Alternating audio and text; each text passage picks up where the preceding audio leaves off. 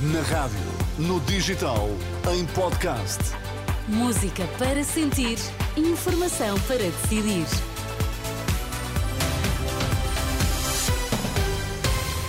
Vamos saber quais as notícias que estão a marcar a atualidade. Começamos pelos títulos em destaque nesta edição das quatro. Boa noite. PSP confirma. Polícias em protesto chumbaram no teste de tiro de propósito para ficarem sem arma.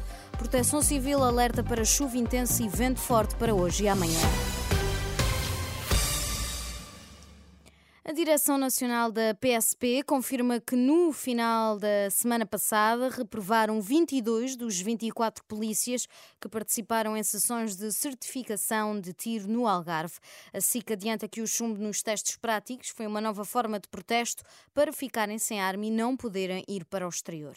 Agora, a Direção Nacional explica que os testes vão ser repetidos e, se voltarem a reprovar, os agentes passam a desempenhar funções exclusivamente administrativas e perdem o direito direito a suplementos.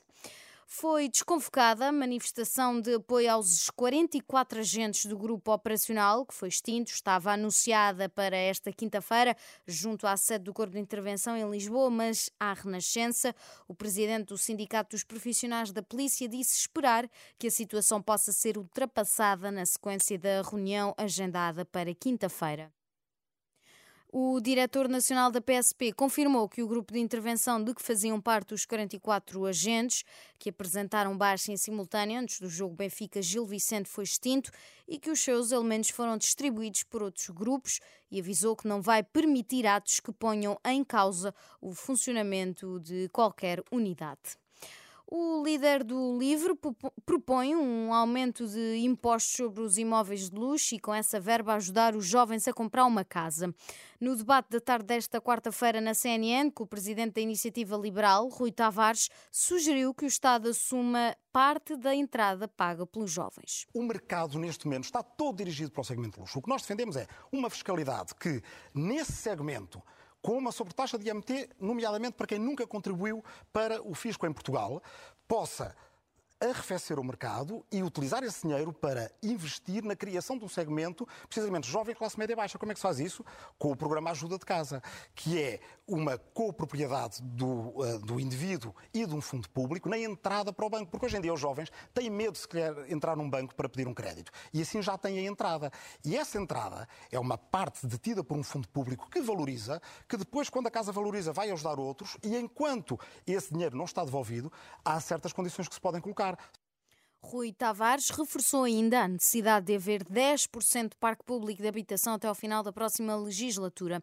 Já o líder da Iniciativa Liberal não fala de habitação construída pelo Estado. Em vez disso, Rui Rocha propõe uma redução de impostos para a construção que, segundo diz, vai colocar mais 250 mil casas no mercado. Para os jovens, sobretudo, que são eles que procuram mais casa, nós queremos mais casas no mercado. Objetivo 250 mil. Como é que fazemos isso? Licenciamentos muito mais rápidos. Hoje em dia pode demorar três anos a licenciar a construção de uma casa. Não pode ser.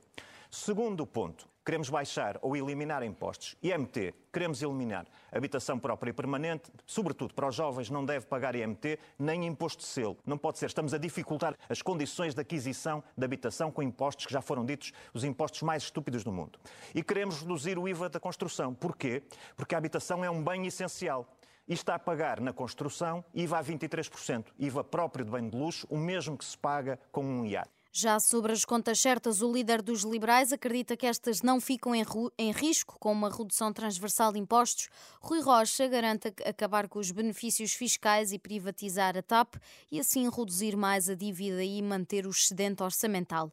Do lado do livro, Rui Tavares propõe que o excedente orçamental seja utilizado para reduzir a dívida, mas também para uma reforma fiscal que ajude os mais pobres. Vem em chuva forte e vento para os próximos dois dias. A Proteção Civil alerta para a ocorrência de períodos de chuva forte e vento com rajadas que podem chegar aos 110 km por hora a partir desta quinta-feira. Além de agitação marítima e queda de neve nos pontos mais altos, esta quinta-feira o IPMA vai colocar todos os distritos de Portugal continental sob aviso amarelo. O IPMA emitiu também um aviso laranja para Porto, Viana do Castelo e Braga entre o meio-dia e as seis da tarde por causa da agitação marítima, passando depois a amarelo.